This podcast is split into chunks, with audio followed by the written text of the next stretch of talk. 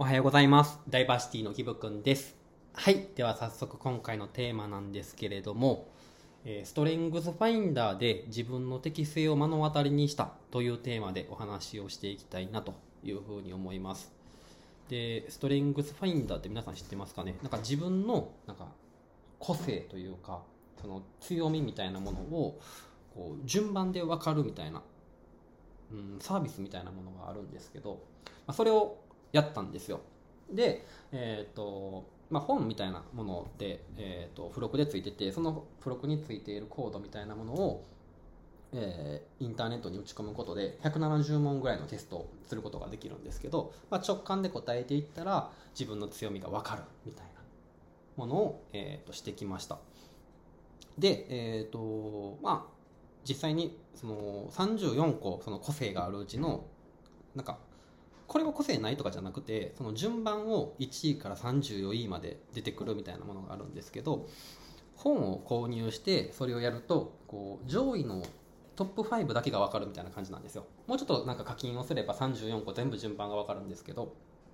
でこのトップ5をまずお話ししていきたいなというふうに思います。でですね、えー、とまずトップ5、5番目に、えー、と適性があるというところがですね、戦略性というところでして、えー戦略性の、えー資質が高い人は、目的に向かうための戦略、えー選択肢を想定することができますと。いかなる想定に直面しようと、適切なパターンと問題点を直ちに予測することができますっていうふうに書いてるんですけど、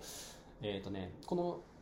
これから5つ喋っていく中で一番自分っぽくないなと思ったのがこの戦略性だったんですね。結構僕はその物事を結構計画的に考えない節があるので、え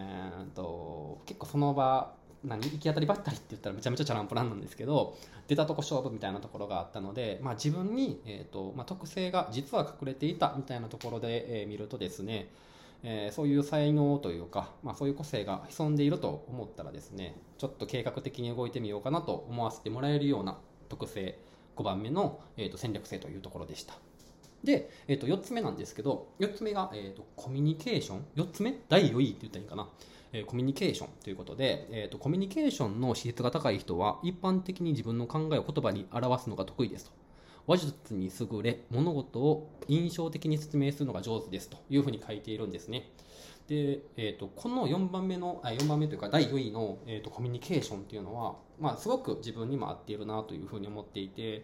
うん、話術に優れているかどうかは置いておいて、うん、話してて嫌な顔をされることはあんまりないし、うん、楽しく話会話ができるかなっていうふうに思っているのですごく自分の特性として、えーぴったりなものかなというふうに思ったんですけど、まあ、それよりも、えー、と上に3つ、えー自分に適性があるというふうに書いていたのでそれが面白かったなと思ったのがまずこのコミュニケーションの感想という感じですね。で、えー、と第3位なんですけど、えー、と第3位がですね社交性ということで、えーなんかコミュニケーションにちょっと似てるなと思ったんですけど、えー、とまず社交性がですね社交性の資質が高い人は知らない人と出会い引きつけ味方にすることが大好きです。見知らぬ人と打ち解けて親しくなることから満足感を得ますと書いているんですけどまさに僕やなというふうに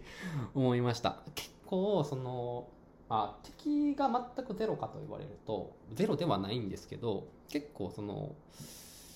味方につけるというよりかは味方になるのが得意かなというふうに思っていて結構それはですねえっ、と去年一昨年とかにもヒッチハイクをした時に、えー、と本当に全く知らない人の車の中に乗せてもらってで30分とか1時間とか乗っている車の車内の中ですごく仲良くなることができやすいのかなと思ったことを考えるとこの社交性というのはすごく適性があるなというふうに思いました。で、えー、と第2位なんですけど第2位がポジティブです。でポジティブの資質が高い人は情熱的でありしかも自然にその熱意を人に分か分け与えることができますと。生き生きとしており他の人たちに活気を吹き込みやる気を起こさせることができますと。いうことでいやまさに僕だなと。僕のことしか書いてないと思って、えー、と今4つお話しさせていただいてるんですけどそうなんですよ。あの情熱的というのはですね、えー時にその人に元気を与える、えー時に、えー人にその何やろな。その何？この間のラジオとかでも話をしたんですけどこう鋭いナイフで突き刺してしまうような情熱性があったりとかするんかなっていうふうに思いますね。なのでえっ、となんだろうな。やる気を起こさせることもできるし、えー、余計に向こう相手をパンクさせてしまうみたいなところもあるのかなと,、えーと、こういう話を見て思いました。で最後一番僕に、えーと、適性がある、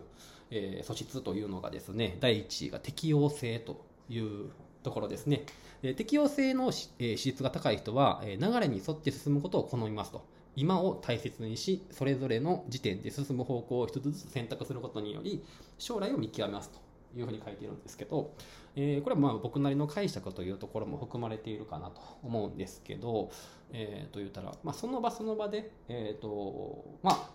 今自分にとって、えーと、進むべきなのはどっちかみたいなものを結構あの決めれるところがその適性があるんかなというふうに思いました。うん、だからその結構その自分がやっぱり今人間関係とか、えー、とうまくいってるなとかって思うのはその過去の自分が例えばこういう信念で思ってたからこそ、えーと、今もこうしないといけないとかこれからこうしないといけないみたいなところにとらわれてしまうとあんまり変わらないなっていうふうに思っていてなんかそこで受けた影響とかその時感じた感情みたいなものを元にこれからはじゃあこうしていこうみたいなことで結構切り替えていくことが自分自身もなんか割り切ってしまえば結構すぐにできるようになったしそれで結局なんか好きな人と今周りあの一緒に入れてられるんだなというふうに思ったので、えー、この適応性ですね、まあ、僕にぴったりのこう今を生きる感がすごい強い、えーと、適性というか個性だなというふうに思いました。で、えーとまあ、その下にですね、えーと、30あ29個か。えーと、適性が順番であるんですけど僕は本しか買ってないのでこのトップ5を見ることができました。で皆さんもこのストレングスファインダーという本を買えば上位5つを見ることができるしで本自体もめっちゃ面白いんですよ。あの面白いっていうのは中身が何、うん、て言うかないい意味でないんですよね。なんか多分180ページぐらいの本なんですけど、えーと本の解説みたいなのは本当に最初の30ページとか50ページぐらいで残りは34個の個性の、えー、言ったら具体的な詳細が書かれているんですよ本に。だから辞書みたいな感じで使うことができるんですね。で、えーと、そこには、えーと、そういう適性を持っている人はどういう人かとかそういう人はどういう悩みを持ちやすいのかとかでどういうことに向いているのかとか最終的にどういう適性を持っている人と一緒に関わった方がいいのかみたいなところが書いてあったりとかしててすごくあの面白いなと思ったのでぜひ1900円ぐらいで買えるのでですね、えー、皆さんも一回試してみてもらえたらなというふうに思います。なんか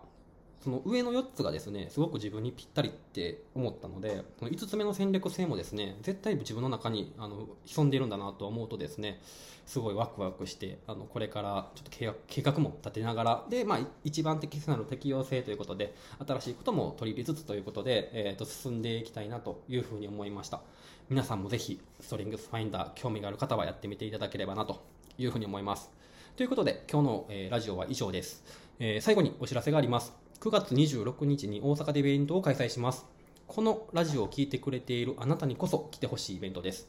では、今日も素敵な一日を過ごしてください。ダイバーシティのギブくんでした。じゃあまた